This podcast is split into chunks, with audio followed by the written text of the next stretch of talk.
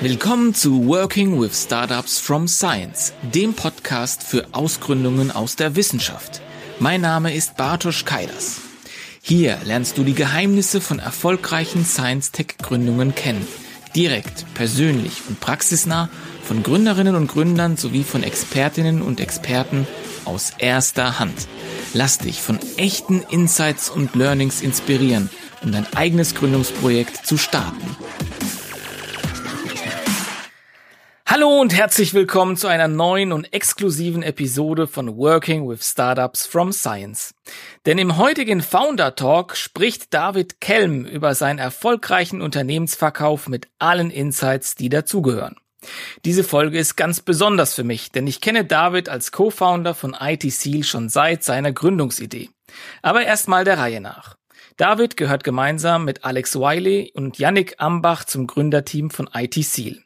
Was macht IT Seal? IT Seal wurde 2016 in Darmstadt gegründet und analysiert das menschliche IT-Sicherheitsverhalten und trainiert kennzahlenbasiert und bedarfsgerecht mit intelligenten, automatisierten Lernpfaden die Mitarbeiter zahlreicher Unternehmen.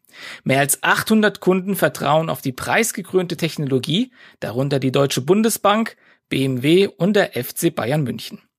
Ich konnte diese Erfolgsgeschichte schon sehr früh begleiten, denn mit dem Team von IT Seal habe ich damals als Gründerberater der TU Darmstadt einen meiner ersten und erfolgreich bewilligten Exist Gründerstipendiumsantrag geschrieben. Natürlich folgten viele weitere Bewilligungen, aber an die ersten Anträge erinnert man sich bekanntlich am besten. Jetzt wurde IT Seal von der Hornet Security Group aufgekauft.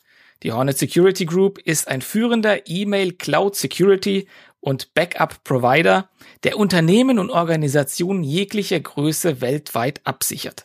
Mit 400 Mitarbeitern an 10 Standorten verfügt das Unternehmen mit Hauptsitz in Hannover über ein internationales Netzwerk von mehr als 5000 Channel-Partnern. Mit David spreche ich jetzt über die aufregende Zeit während den Übernahmeverhandlungen und die Frage, ob jetzt nach der Übernahme das Spurten von Finanzierungsrunde zu Finanzierungsrunde ein Ende hat. Auf geht's zum Interview, wie immer persönlich und praxisorientiert. Hi David, ja, herzlichen Glückwunsch zur erfolgreichen Übernahme. Ja, Bartosz, hi, vielen Dank. Ja, schön, dass du da bist. Wie ist es so? Jetzt ganz frisch, die äh, Übernahme ist ja nicht lange her. Lass uns teilhaben. Wie fühlt es sich an, sein eigenes Unternehmen zu verkaufen? Ja, äh, super. Oder man, ja, zweigeteilt würde ich sagen. Ja, äh, natürlich ist es das eigene Baby und man äh, hängt sehr dran, emotional dran und man hat keinen Chef, kann mehr oder weniger machen, was man will. Ja, ich meine, das sind eher die Kunden der Chef. Wir, wir kennen das, glaube ich, alle. Ähm, aber äh, ja, ansonsten ist es für uns einfach eine super Opportunity, super Möglichkeit, äh, hier das Ganze weiterzuentwickeln und weiter. Ja, das ist jetzt für uns ja auch nicht der, der Ende, das Ende vom Weg, sondern ähm, wir freuen uns drauf, dass wir jetzt hier ja einfach ein paar Abkürzungen nehmen können. Das ist für uns also so, so sehen wir das eigentlich. Ähm, genau, werden da auch das Team weiter ausbauen, weiter investieren. Deswegen ist es jetzt äh, eigentlich hauptsächlich so der nächste Schritt für die für die weitere Reise und halt nicht nur jetzt im, im Dachraum sondern ganz international, weltweit das Thema nochmal weiter auszubreiten. Ja, das ist richtig, richtig cool. Da steckt ja schon ganz, ganz viel drin, dass wir heute so ein bisschen auseinandernehmen, weil ich glaube, das interessiert den ein oder anderen Zuhörerinnen und Zuhörer, was ihr jetzt vorhabt und wie es weitergeht. Aber lass uns nochmal alle abholen. Was ist IT Seal und was macht ihr? Ich habe es ein bisschen angeteasert, aber nochmal aus deiner Perspektive. Ja, ich meine, du hast es ja schon schon sehr gut sehr gut beschrieben, ja und sehr gut zusammengefasst. Also worum es bei uns geht, ist ähm, ja, wir haben die Vision, so eine nachhaltige Sicherheitskultur zu etablieren. Ja, ist einfach das Thema Digitalisierung wird eher mehr als weniger. Ja, wenn wir mal zehn Jahre in die Vergangenheit gucken und dann mal zehn Jahre in die Zukunft, das wird ein wichtiges Thema. Und äh, es gibt einfach zu viele Leute, gerade auch in Deutschland, die Berührungsängste haben und sich nicht trauen, digitale Technologien zu nutzen. Und deswegen arbeiten wir daran, diese Berührungsängste zu nehmen. Und ein ganz wichtiges Thema dabei ist eben so, ja, sich sicher dabei zu fühlen, die digitalen Technologien zu nutzen. Und das ist der Grund, warum wir so ein Grundwissen bei Nutzern aufbauen wollen ja, und dabei helfen wollen, wie sollte man, also wie erkennt man Angriffe, wie lässt man sich nicht reinlegen, wie sollte man äh, reagieren und äh, sich verhalten, um sich selber sicher zu halten und sein Unternehmen sicher zu halten.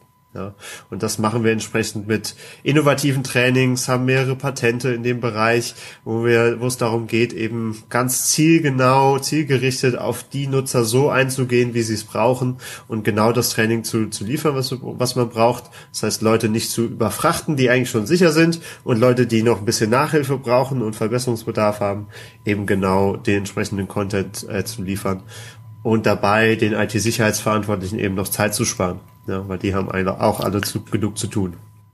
Ja, also okay, das heißt, welches Problem löst ihr für Unternehmern oder für Unternehmen konkret? Ähm, also hauptsächlich das Problem der, der Phishing-E-Mails ist bei uns im Fokus. Also es geht darum, wenn Mitarbeiter auf eine gefälschte E-Mail beispielsweise klicken, kann aber auch sein, also Themen, mit denen wir uns auch beschäftigen, dass man im Zug zum Beispiel seinen Laptop ungesperrt stehen lässt, einen USB-Stick irgendwo findet und bei sich einsteckt. Das heißt, all diese Dinge, wo Cyberkriminelle ähm, ja ganz gezielt Angriffe auf Unternehmen aus ja, umsetzen, ausrollen, um damit dann äh, an den Sicherheitstechnologien vorbeizukommen. Und äh, ja, das ist eine ganz große äh, Angriffskategorie. Also es äh, sind als 90 Prozent der Cyberangriffe passieren über den Menschen und deswegen passieren da auch ganz viele Schäden und ganz viele ganz große Summen, äh, die in diesem diesem Bereich gerade äh, ja entwickelt werden oder entstehen und damit ähm, jo, auch eine entsprechendes, entsprechende super spannende Market Opportunity jetzt gerade, ja. So eine, eine, spannende Zeit bedeutet, wir haben einige Wettbewerber auch in dem Bereich, ja, ähm, genau. Ja, das bedeutet aber so, um das nochmal zusammenzufassen, Ihr seid nicht ein Antivirusprogramm irgendwo auf dem PC, sondern ihr schult den Menschen, den Anwender, den Mitarbeiter in den Unternehmen, damit sie eben nicht auf irgendwelche E-Mails klicken, sondern sensibilisiert sind und wissen, aha, Moment, das könnte ja irgendwie eine Betrugs-E-Mail sein, richtig? Ja, genau, ganz genau. Was wir da machen, ist zum Beispiel, dass wir, also dass wir diese Angriffe sehr gezielt auch vorbereiten. Also oder wir trainieren Mitarbeiter dadurch, dass wir Angriffe auf sie simulieren und raussenden. Ja, das heißt, unsere Kunden, unsere Nutzer bekommen Phishing-Mails von uns gesendet. Die sind dann sehr gezielt vorbereitet. Das heißt, wir recherchieren in LinkedIn, Xing, auf der Unternehmenswebseite in Kununu, was wir, was ein realer Angreifer übers Unternehmen lernen könnten und nutzen diese Informationen dann selber, um daraus dann gezielt solche Angriffe zu generieren und machen es damit erlebbar und greifbar. Wie, wie gehen Angreifer vor? Wie fühlt sich sowas an? Wie kann so ein Angriff aussehen? Und das macht dann so ein Aha-Moment bei vielen Leuten in, im Kopf. Ach, ich kann ja auch angegriffen werden. Und nee, die IT kann nicht das oder die Technik kann das nicht alles lösen. Und äh, genau, deswegen der Fokus auf diesen Trainingsaspekt. Mhm.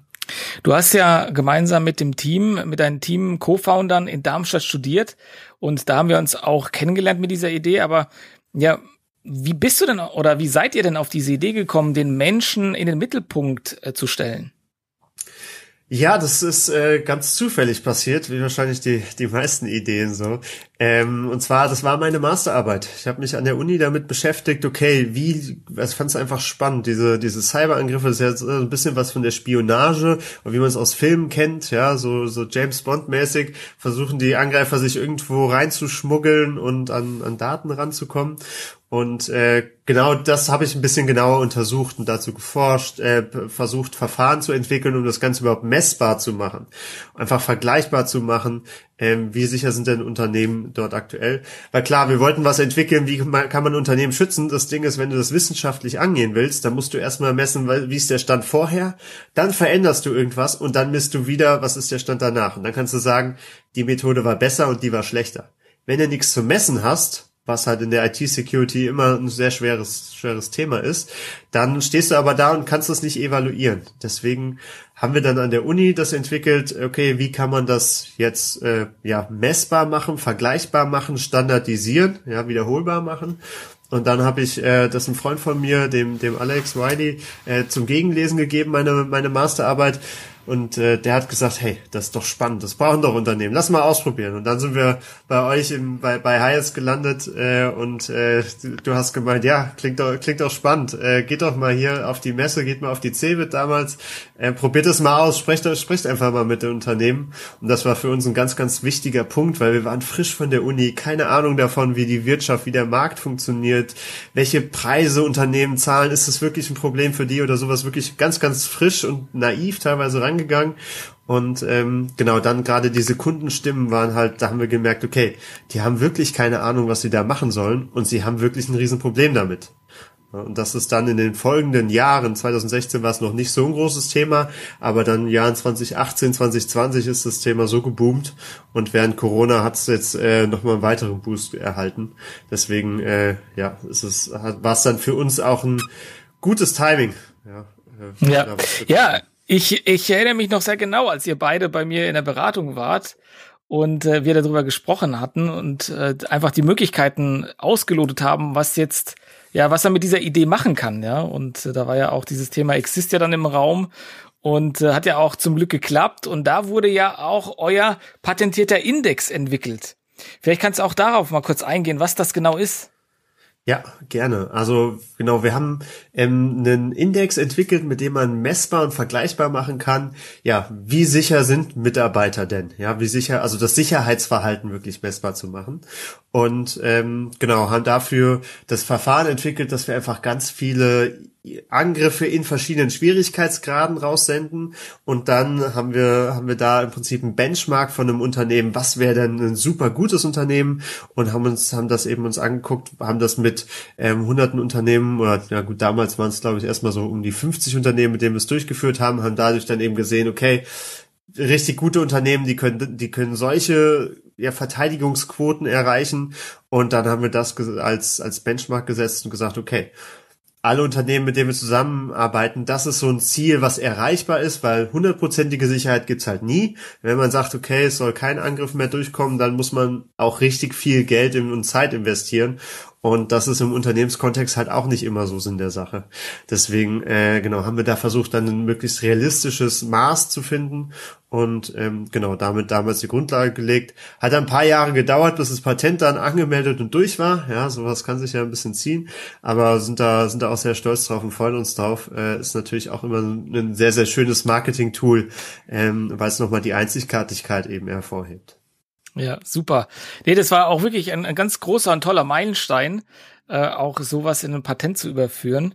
Das ist äh, wirklich toll gewesen, äh, auch zu dem damaligen Zeitpunkt. Ja, und jetzt erntet ihr ein Stück weit die Früchte äh, von dieser Arbeit. Ähm, bevor wir sozusagen ans Ende dieser Übernahme oder bis, bevor wir zu dieser Übernahme kommen, äh, ihr wart ja nach Exist, wie war das dann, also wie habt ihr dieses Valley of Death, dieses berühmte, äh, wie seid ihr da durchgekommen, was habt ihr da getan, um euch zu finanzieren, weil am Anfang hast du ja gesagt, äh, es war es ja auch nicht so klar, wo die Probleme liegen, was die Bedürfnisse sind der Unternehmen, was für Preise man da abrufen kann. Wie habt ihr diese Zeit überstanden und was für Tipps hast du für angehende Gründerinnen, diese Zeit auch gut zu meistern?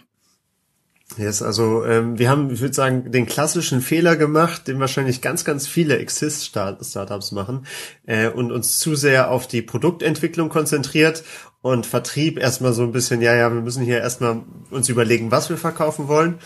Und äh, dann auch kurz nach Exist, also dann so sechs Monate vor Ende gemerkt, oh Mist, dann müssen die ja mal anfangen, weil das dauert ja ein bisschen, bis Unternehmen kaufen und vor allem, bis sie dann die Rechnung bezahlen. Ja, das äh, kann ja schnell mal sechs oder neun Monate dauern und wenn du dann noch sechs Monate bezahlt wirst, dann äh, kann das schon knapp werden. Ähm, deswegen war es an der einen oder anderen Stelle auf jeden Fall auch recht eng, ja, ähm, muss man muss man ganz klar sagen.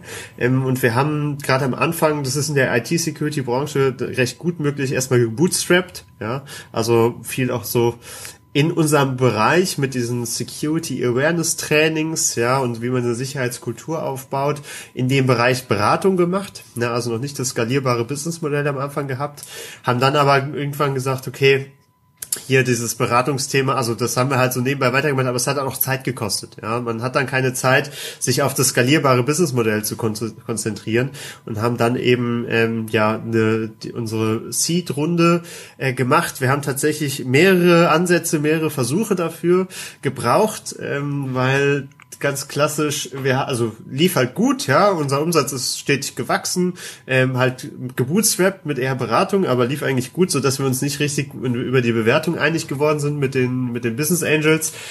Wahrscheinlich auch ein häufiges Thema, ähm, kann ich mir vorstellen. Und dann haben wir am Anfang noch ein bisschen davor zurückgeschreckt, aber irgendwann waren wir an dem Punkt, wo wir gesagt haben, okay, wir brauchen jetzt jemanden da dabei, nicht nur wegen dem Geld, ja, wir könnten auch so weitermachen und uns da langsam und stetig weiterentwickeln, aber wir wollen vor allem dieses smarten Teil des Geldes eben auch bekommen. Ja, jemand mit Erfahrung dabei, der uns Tipps gibt, der uns ein bisschen an die Hand nimmt und äh, dem wir, mit dem wir so ein Sparing haben oder an dem wir einfach reporten müssen, weil der auch Stakes holt erhält und dann äh, das treibt einen ja auch ein bisschen, wenn man da einmal im Monat, alle drei Monate mal Zahlen zeigen muss und erklären muss, ah ja, wir hatten ja das gesagt, stimmt ja, ähm, und nicht nur sich selbst Rechenschaft leistet. Ähm, das war für uns ein, ein ganz guter und ganz wichtiger Punkt. Wir sind damals, glaube ich, einen recht ungewöhnlichen Weg gegangen und haben dann einem äh, Business Angel, dem wir, mit dem wir uns nicht einig geworden sind mit der Bewertung, dem haben wir dann einfach Anteile geschenkt stattdessen. Und, okay, auch, und haben, auch eine Möglichkeit, ja. Ja, genau, weil der, weil der alternative Weg ähm, und haben dann äh, ihn damit aber äh, gut an uns gebunden. Ja, und haben damit okay. äh, eben einen, mit dem wir waren auf einer Wellenlänge, der hatte viel Erfahrung, es hat gut gepasst. Und Warum habt ihr das gemacht? Also welche, welche Vorteile habt ihr äh, erwartet?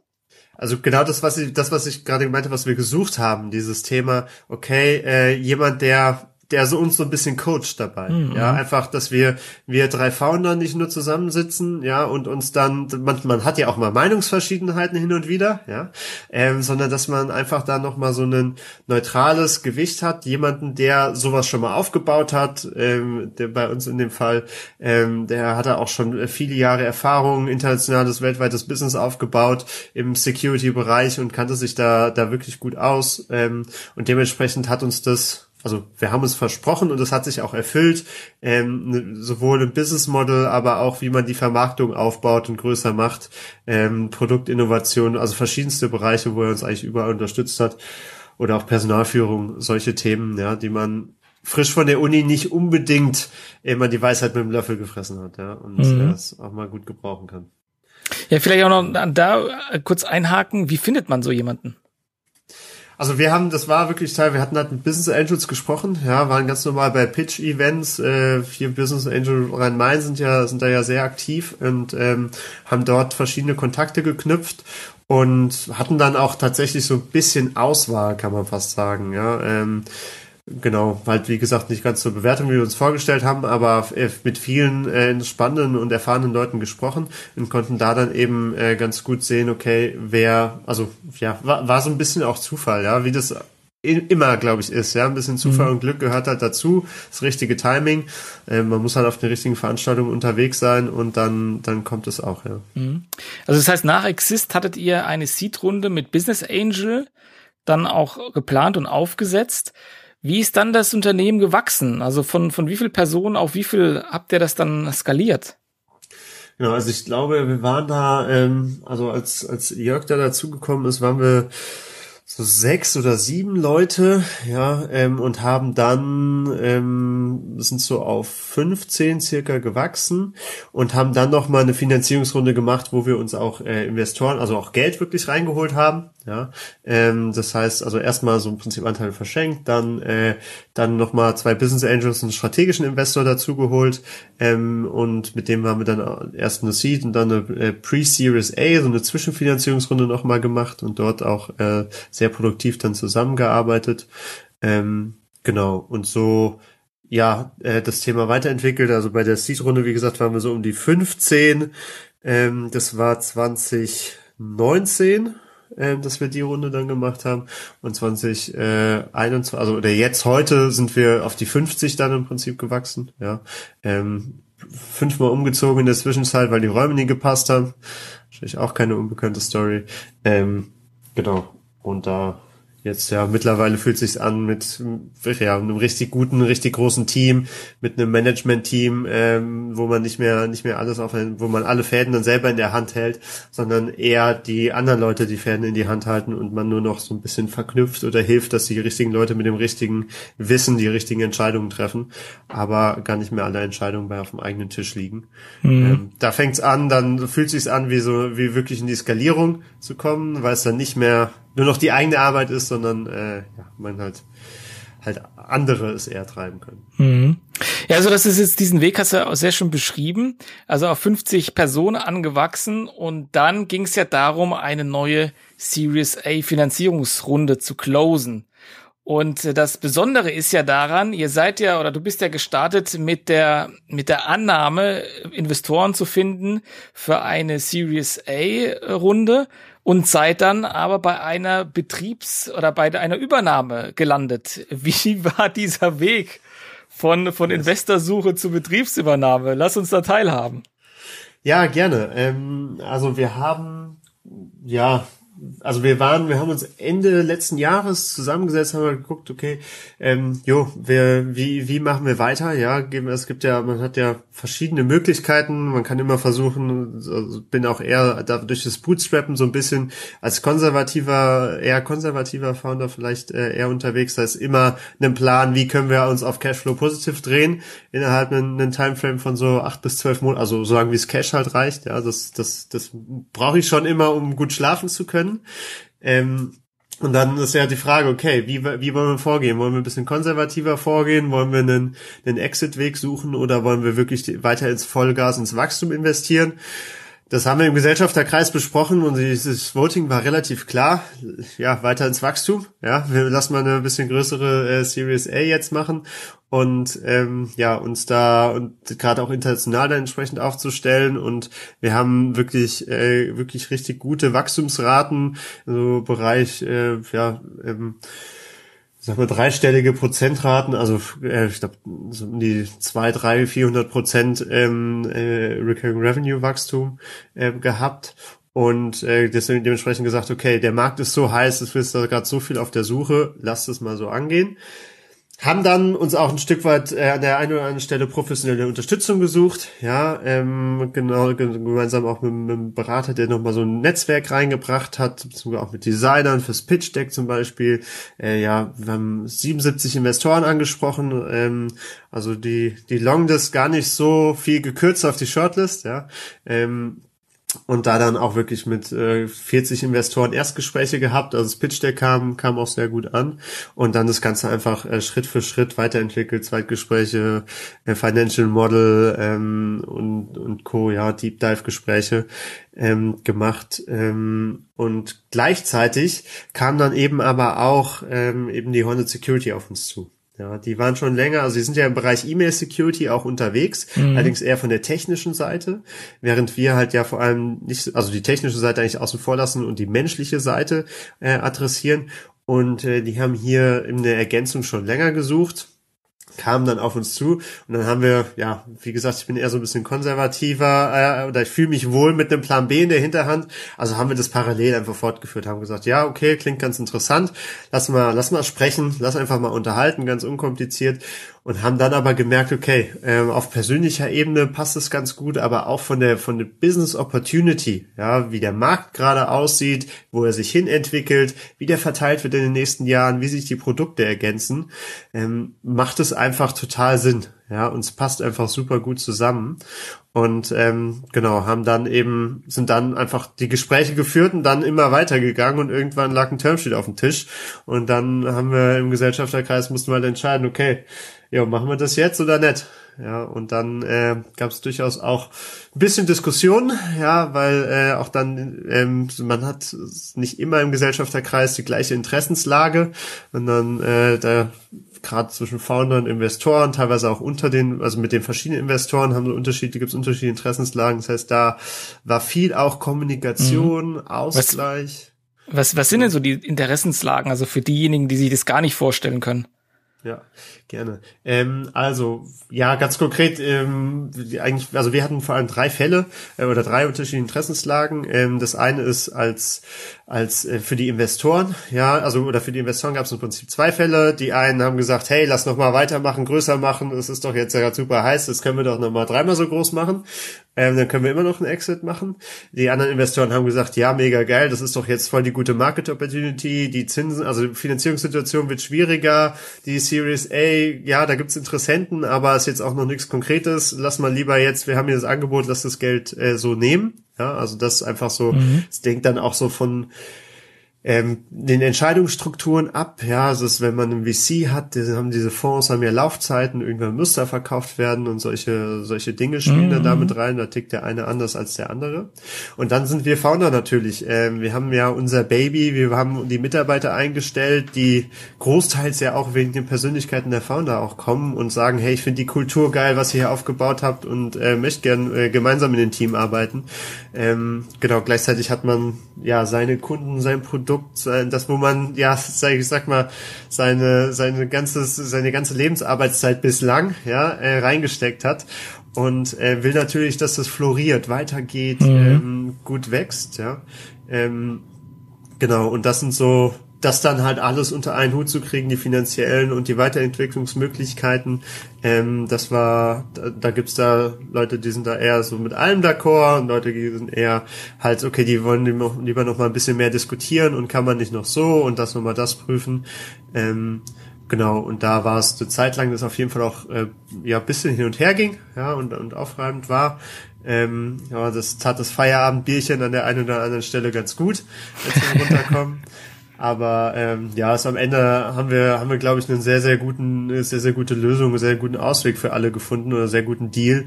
Ähm, ja, wo es sich finanziell für die Investoren sind halt Finanzinvestoren hauptsächlich ja äh, einfach gelohnt hat und gleichzeitig wir dann für die für die Weiterentwicklung von von ITC einfach geile Möglichkeiten haben. Bin echt mhm. gespannt auf die nächsten Jahre. Es wird, äh, wird gibt nochmal richtig viel zu lernen. Ja, super, ja, das hört sich super spannend an.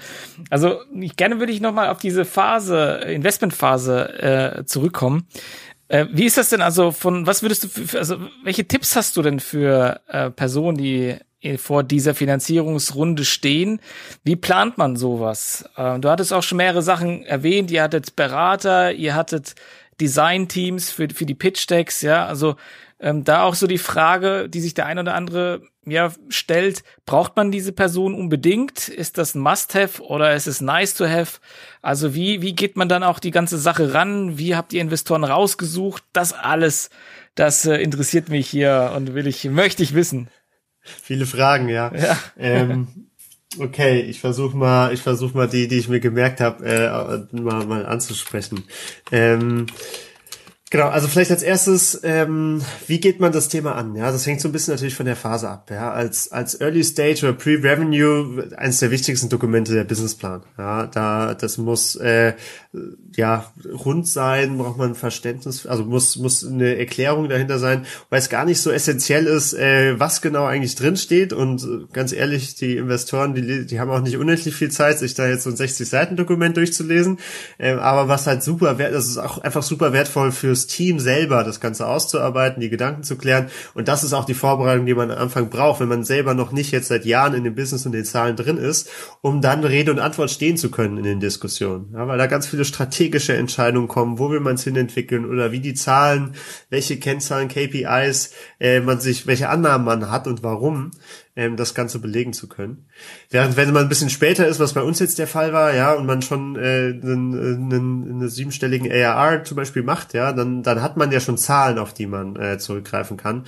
Das heißt, dann ist gar nicht mehr so essentiell, äh, den Businessplan zu schreiben, beziehungsweise wir hatten gar keinen. Also wir haben, wir haben uns das einfach komplett gespart und haben uns einfach komplett aufs Pitch Deck konzentriert. Ja, mhm. und haben einfach äh, ja einen, äh, da viel Zeit reingesteckt und das optimiert und ähm, genau da halt dann auch nochmal einen Designer äh, drüber gehen lassen, um das Ganze dann wirklich auch äh, fürs Auge ähm, sehr, sehr hübsch zu haben. Ähm, genau, und da dann, ja, ganz wichtig natürlich die Traction darzustellen, wie waren die Wachstumsraten, wo will man hin und äh, eine Story zu erzählen dabei. Ja, wie ist so das denn? Schickt man dann das Pitch Deck einfach äh, kalt an Investoren oder muss man da irgendwie äh, die Leute anwärmen? Ähm, besser angewärmt, ja. Also auf jeden Fall, wenn man Kontakte hat, also auch kalt ist vollkommen okay. Also ich habe es auch kalt bei einigen gemacht und da auch wirklich gutes Feedback gekriegt. Die waren dann, äh, wenn das Pitch Deck gut ist und die Ansprache gut ist, also natürlich so eine E-Mail ausformuliert, nicht zu lang, ja, aber so zwei, drei Absätze mit einfach den Kernpunkten ähm, drin und dann eben nach einem Termin gefragt. Das hat gut funktioniert, aber viel besser ist es natürlich, wenn man einen, wenn man einen Kontakt hat ähm, und da einfach drauf aufbauen kann. Hey, hier, ich kenne da wen und willst du dich mal mit denen unterhalten? Das ist, das war auch einer der Gründe, warum wir gesagt haben, hey, mit so einem Berater, das könnte könnte hilfreich sein. Ja, ähm, a, dass sie uns ein bisschen helfen, bei den Dokumenten aufzuziehen, dann den Prozess zu managen und eben das, das Netzwerk nutzen können. War auch hilfreich für uns, würde ich sagen, ja, ähm, weil dies äh, einfach, weil wir selber, wie gesagt, frisch von der Uni und noch nicht drei drei Businesses äh, gemacht, gecrashed und zehn Finanzierungsrunden miterlebt oder so, sondern das einfach ähm, uns alles selber beibringen mussten und ähm, die, also es ist aber ehrlich gesagt nicht unbedingt notwendig. Ja. Also wenn ich jetzt so mhm. zurückblicke, dann muss ich sagen, also es war hilfreich, dass die uns von Anfang an den Tipp gegeben haben, macht keinen Businessplan. Da hätten wir sonst drei Wochen Arbeit reingesteckt, das konnten wir uns gut sparen. Ja, ähm, das war so aber so der essentielle Tipp. Und ansonsten, ähm, ja, haben die ein bisschen Arbeit abgenommen, ja, und konnten da äh, an der einen oder anderen Stelle halt nochmal so einen erfahrenen Blick drauf werfen. Aber ich glaube, das kriegt man, wenn man, wenn man einen Geschäft aufgebaut hat, dass man in der Series A Range ist, dann hat man auch Kontakte und Netzwerke und hat da eben auch, ich hatte ja auch äh, dich in dem Rahmen äh, angesprochen, ja, man kennt halt ein paar Leute und kann sich da genauso so einen Sparring und eine Meinung einholen mhm. ähm, und, und Feedback dazu. Ähm, dass ich äh, jetzt im Rückblick sagen würde, okay, ähm, ja, ich glaube, man muss es halt strukturiert angehen und es ist ein Prozess, also ich habe die letzten sechs Monate circa 80 Prozent meiner Zeit da reingesteckt ja, also es ist kein Nebenbei-Thema, sondern man muss sich wirklich die Platte dafür freiräumen. Aber ähm, dann kann man, also aber da führt auch sowieso kein Weg dran vorbei. Ja, also es, äh, genau, konnten die Berater ja. auch nicht so viel abnehmen. Ihr als Gründerteam, habt ihr euch das irgendwie aufgeteilt, weil du gesagt hast, 80 Prozent warst du damit beschäftigt? Oder wie macht man das auch als Team? Ähm, nee, da war ich im Lead und ähm, während die anderen haben sich halt aufgeteilt, also haben sich halt mehr um das Operative und intern das Geschäft halt gekümmert.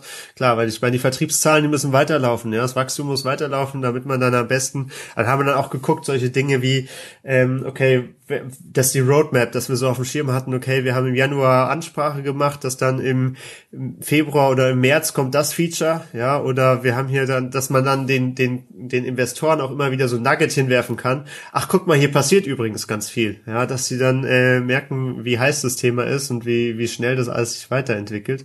Und dann konnten, haben wir es uns so aufgeteilt, dass halt die anderen eben ähm, hier intern unterwegs waren eher und ich äh, ja draußen mit den Investoren gesprochen habe. Mhm.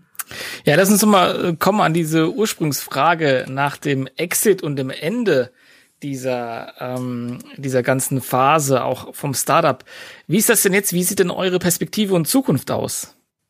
Ja, ähm, also es fühlt sich überhaupt nicht wie ein Ende an, es fühlt sich auch nicht wie ein Exit an, ja, was auch daran liegt, dass wir Founder einen Großteil unserer Anteile jetzt nicht ausgezahlt bekommen haben, sondern die, wir sind jetzt Anteil, also eher so ein Merger, ja, wir sind jetzt Anteilseigner an der, an der Unternehmensgruppe, ja, und dadurch, dass da Private Equity Gesellschaften im Hintergrund stehen, die haben halt dann irgendwann auch nochmal, äh, was vor in die Richtung, ist klar, ja. Ähm, genau, aber dadurch ist es jetzt nicht so, okay, äh, Urlaub, ja, sondern äh, es ist viel mehr so, wir freuen Endlich 30 drauf. Tage Urlaub. Ja, genau, ja. ähm, genau. Nee, äh, endlich ein Chef, ja, gut, hat auch seine Vor- und Nachteile.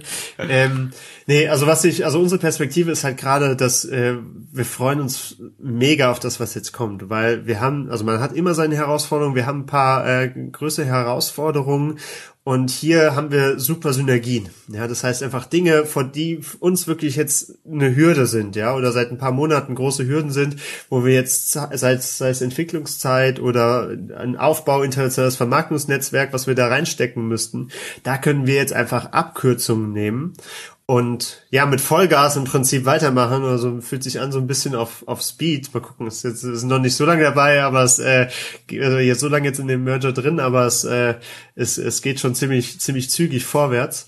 Und äh, wir sind eigentlich, wir erwarten, dass wir so die Ziele, die wir eigentlich in für, für so in drei Jahren vorhatten, dass wir die jetzt schon in so ein, anderthalb erreichen können. Einfach weil wir auf bestehende mhm. Strukturen aufbauen können, Abkürzungen nehmen können.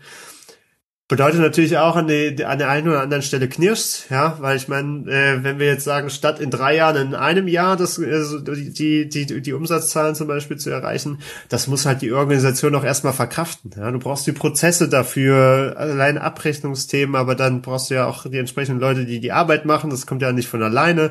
Dafür brauchst du dann wieder HR, du brauchst dann die Räumlichkeiten und Co. Und das ist halt was, da übernehmen wir jetzt natürlich auch viel, einfach von den Prozessen, die sich etabliert haben. Heißt aber auch, da sind wir jetzt gerade halt in, mitten im Prozess auch, heißt natürlich auch, dass so manche Dinge, die ändern sich dann auch, auch für die Mitarbeiter, die das schon ein bisschen länger kennen. Und dann gibt's Dinge, die gehen unkompliziert und super durch, ja, und alle freuen sich drüber, dass man jetzt zehn Standorte hat und, keine Ahnung, von Malta aus arbeiten kann, ja, und andere sagen, okay, hm, das ist aber, dieser Prozess äh, gefällt mir nicht so mhm. den jetzt zu übernehmen.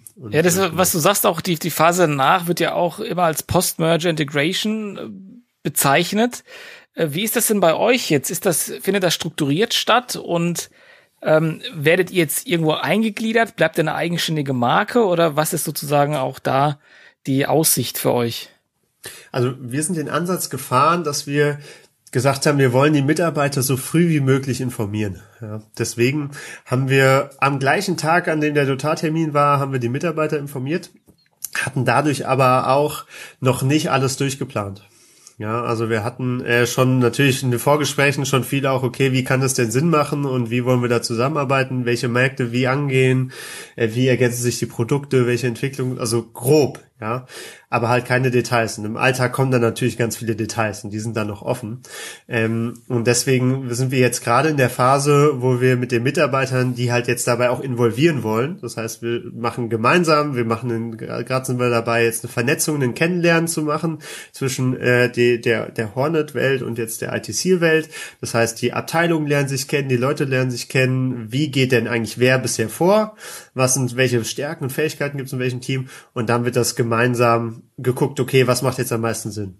Ein Thema dabei, was jetzt noch nicht äh, final entschieden ist, was jetzt äh, vor allem auf Marketing, in den Marketing-Teams entschieden wird, ist, wie gehen wir mit der Marketing, äh, mit der Marke denn weiter vor? Ja, ähm, wir haben in, mit der Marke ITC ein gutes Standing in Deutschland, sind da sehr bekannt in unserem Bereich, in unserem Markt, ja, für hochqualitative, das Patentierte etc. Mach, ob das jetzt aber trotzdem weltweit Sinn macht, ähm, in den USA, Kanada, Argentinien und Malaysia die Marke jetzt neu aufzubauen, zu etablieren, obwohl da Hornet schon äh, überall bekannt ist, das ist halt dann eine andere Frage. Und deswegen, mhm. ähm, ob das dann Sinn macht, jetzt in Deutschland äh, Dual Brand zu fahren und in anderen Ländern anders, das ist, äh, das ist, das ist noch zu klären. Also das kann ich dir mhm. noch gar nicht genau sagen. Das wird sich in den nächsten Monaten zeigen. Mhm. So in, in der ganzen Zeit ähm, des, des Raisen ähm, von, von Geld, wie transparent ist man denn eigentlich mit seinen Mitarbeitern? Ähm, wir haben also Mittel, sage ich mal, ja, also beziehungsweise also wir haben die, dass der, dass die Transaktion mit mit Hornet im Raum stand, haben wir erst, also haben wir vereinzelten Leuten gesagt, ja, ähm, gerade den langjährigen Mitarbeitern, die wir auch ein Stück weit auch dann auch wenn der die Diligence gebraucht haben, ähm, aber wo halt auch ein entsprechendes Vertrauensverhältnis besteht, weil das ist, also unsere Sorge war, okay, hm, das macht so ein bisschen, das bringt halt Unruhe rein, ja, ähm, man ist dann ja Unsicherheit, was, hä, was heißt das jetzt, kommt es jetzt oder nicht? Und äh, uns war, war wichtig, dass wir die Leute da nicht verunsichern. Deswegen haben wir das rein, also die Series A, dass wir auf der Suche nach Geldern sind, wusste jeder, dass wir mit Investoren sprechen. Und das war einfach halt einer der Investoren, hat halt als, äh, positioniert als diesen Stratege. Ähm, und wir haben das dann transparent allen erst gemacht, wirklich nach den nach dem Merger und zwar dann also nach dem Notartermin und es war dann für viele auch äh, wirklich eine Überraschung. Ja, mhm. ähm, und dann jo, war erstmal so, okay, damit hätte ich jetzt gar nicht gerechnet. und dann ist natürlich für viele auch, okay, was heißt das jetzt und wie gehen wir damit? Und, und du kannst natürlich auch im ersten, äh, also man ist ja dann noch nicht, jeder driftet dann im Kopf so ein bisschen ab und denkt sich in die Richtung, in die Richtung was, macht sich Gedanken. Dann kann man halt auch nicht stundenlang irgendwie in einem Vortrag halten und erzählen, was man sich erst dabei gedacht hat. Und dann mhm. erstmal so, okay, äh, erzählen und dann haben wir es so gemacht wir haben dann äh, hier im Innenhof gegrillt. Ähm, Hornet äh, Security, die haben so einen richtig äh, geilen Bierwagen, mit dem waren sie da. Und dann haben wir, haben wir da, äh, bis die Polizei dann irgendwann äh, beim dritten Mal dann, also beim zweiten Mal dann da war, ähm, noch ein bisschen, bisschen äh, Bierchen. Die dann mitgemacht haben. ja, so, die waren nicht ganz so entspannt dieses Mal, aber äh, ja, ja ich habe ihnen meine Meinung gesagt. Ja, ähm, sehr gut. Genau. Aber genau so haben wir dann die, dann die Mitarbeiter abgeholt. Ähm, hat seine Vor- und Nachteile der Ansatz, würde ich sagen. Ja, dadurch, dass wir es auch so dann einige schwammig gehalten haben und offen gehalten haben, waren, das hat eben auch Unsicherheit erzeugt. Aber das konnten wir dann, in, das waren dann auch wieder Learnings, die wir rausgezogen haben. Ja, konnten wir dann aber in den nächsten Tagen. Äh, ich habe jetzt mit jedem mal gesprochen, one-on-one gemacht, geguckt, okay, wo ist wie das Mindset, welche Fragen gibt es und sind da jetzt sehr aktiv in der internen Kommunikation auch, weil wir wollen natürlich jeden behalten. Wir brauchen jeden. Ja, wir haben hier wirklich ein geiles Team, geile Leute zusammengesucht. Und die Leute müssen weiter einen geilen Job machen. Ja, die, wir wollen das Thema weitertreiben. Wie gesagt, wenn wir da jetzt nochmal, wir haben jetzt große Ziele vor und die kommen, kommen noch schneller als erwartet oder geplant. Deswegen, äh, es ist eine ganz, ganz wichtige, das wichtigste Kapital im digitalen Startup ist das äh, Humankapital, wie man so schön mhm. sagt, äh, Human Resources. Deswegen da großer Fokus drauf. Ja, auf jeden Fall hört sich das nach einer sehr spannenden Zukunft an und ich kann mir vorstellen, dass wir vielleicht in einem halben Jahr oder vielleicht sogar in einem Jahr nochmal sprechen und auch noch das nochmal äh, besprechen, wie das denn war, diese Post-Merger Integration, äh, wie das ablief und äh, was da die Do's und Don'ts waren. Aber jetzt an dem Finanzierungspunkt, wenn du nochmal zurückblickst, was waren so die Do's und Don'ts, die letzten Tipps, die du dann unseren Zuhörerinnen und Zuhörern einfach mitgeben würdest? Für die Finanzierung, für die Series A, meinst du? Ja, genau. Mhm. Ähm, Jo, also die wichtigsten Punkte sind ähm, klar, also gut vorbereitet sein, ein wirklich sauberes Pitch-Deck haben, weil das ist das, was am ersten, beim ersten Mal einfach in fünf Minuten durchgeblättert wird. Dann, ähm, ja, ganz klar, äh, in den Meetings gut vorbereitet sein. Das heißt, know your numbers, äh, ganz, ganz wichtige Sache. Es werden in der Regel bei den ersten Terminen nicht viele Zahlen gefragt, aber die ein, zwei, die gefragt werden, da sollte man schon was parat haben. Ja, und das, das kann man sich ja in die Slides schreiben. Ähm, recht einfach. Und eine, eine Sache, die, die gut ankam bei den Investmentgesprächen, die wir hatten, ähm, und die, die aus meiner Sicht wichtig ist, ist seine Schwächen kennen. Ja, wissen, okay, wo sind wir als Unternehmen, äh, wo, woran müssen und wollen wir arbeiten und welche Key-Positionen wollen wir auch aufbauen. Ja, wo sagen wir, hey, da haben wir nicht so viel Erfahrung. Ich hatte es gesagt, wir waren frisch von der Uni, ja, das heißt, äh, an der einen oder anderen Stelle Erfahrung dazu zu holen, das ist den Investoren klar aber die wissen nicht, wie du als Founder damit umgehst und ob dir das auch klar ist und ob du offen dafür bist oder ob die ein halbes Jahr mit dir darüber diskutieren müssen, dass du dir mal jemanden dazu holen solltest, der dir das, äh, der, der da ein bisschen mehr, der sowas schon mal gemacht hat, der da das Ganze ähm, ja beschleunigen kann und vereinfachen kann. Das heißt, das war so eine so ein, ein ganz wichtiger Punkt, der in mehreren Gesprächen aufgekommen ist ähm, und der der aus meiner Sicht einen wirklich guten Eindruck gemacht hat, dass wir damit auch offensiv umgegangen sind und gesagt haben, hey hier, das und das sind unsere Painpunkte, deswegen wollen wir ja das Geld und das, dabei könnt ihr uns auch helfen oder dabei wollen wir eure Hilfe, das entsprechend äh, weiterzuentwickeln. Ähm, genau. Und die Don'ts? Oder anders gefragt vielleicht. Ähm, was solltest du versuchen zu vermeiden? Also ich würde versuchen zu vermeiden, äh, einerseits äh, den Wettbewerb zu sehr, also zu viel über den Wettbewerb zu reden. Also es ist ganz wichtig, den Wettbewerb auf dem Schirm zu haben und den auch in den Slides zu haben, ist klar. Ähm, aber das, das, das sollen die Investoren eher ansprechen, wäre so, wäre so meine Perspektive. Vielleicht, also ihr solltet eher eure USPs hervorheben, die sich natürlich auf den Wettbewerb beziehen ja, und direkt deren, also das, das klar machen, warum nur ihr die richtige Wahl seid. Ähm, ansonsten aber das Gespräch nicht zu sehr darauf, darauf richten. Und äh, die eine Sache, die ich vorhin auch schon gesagt hatte, ähm, ich würde eher davon abraten, äh, mit einem mit einem Berater. Ähm, wir waren zwar, war gute Wellenlänge, gute Zusammenarbeit, aber der Nutzen äh, war nicht so groß, äh, wie ich es gedacht und erhofft hätte. Mhm. Und dann ist es, glaube ich, besser, das Ganze selber zu machen. Das macht auch bei dem einen oder anderen Investor einen besseren Eindruck, wenn man dort selbstständig äh, unterwegs ist und ja, genau, direkt als mhm. Ansprechpartner zur Verfügung steht. Okay, super, sehr, sehr spannend. Kommen wir zur letzten Frage dieser Episode und zwar, wenn eine gute Fee zuhört, was würdest du dir von ihr wünschen? Dass alles so kommt, wie ich es mir äh, ja erhoffe aktuell und glaube, dass es kommen wird. Ja, also ich glaube, es wird eine richtig richtig geile Zukunft und es wird ja, so viel, so viel zu lernen. Ähm, da freue ich mich auch richtig drauf. Einfach so viele neue Dinge, Erfahrungen zu sammeln. Ähm, ja, das, ja, das wäre mein Wunsch. Okay, super. Ja, ich habe gehört, ab und zu hört mal äh, eine zu, ja, und Wünsche werden tatsächlich wahr. Man muss ja halt immer mal wieder aussprechen. Und das freut mich auf jeden Fall, dass ich euch weiterhin begleite auf eurem wirklich grandiosen Weg, der wirklich fantastisch war bisher und jetzt neues Kapitel äh, eröffnet für euch, für euer Unternehmen, für euch auch als Gründer. Und äh, das ist also wirklich sehr, sehr spannend. Und davon profitieren ja auch ganz, ganz viele andere Zuhörerinnen und Zuhörer, die auch aus der Wissenschaft, auch so wie du, aus einer Masterarbeit eine Idee entwickelt haben, daran weitergearbeitet haben, da diesen Glauben hatten, dass was Gutes draus werden kann und damit jetzt entsprechend zu einem super erfolgreichen Unternehmen geworden ist.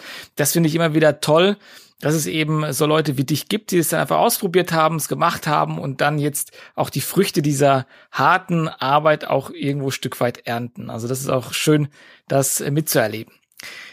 David, vielen Dank für das Gespräch, für deine Insights und äh, für deine Learnings, die du mit uns geteilt hast. Ich wünsche dir und dem Team alles, alles Gute, ja, und äh, macht weiterhin so erfolgreich äh, euer, baut weiterhin so, so erfolgreich euer Business auf wie bisher und freue mich, wenn wir uns auf jeden Fall hier mal wieder hören. Gerne, ja, vielen Dank. Bis dann, ciao. Ciao.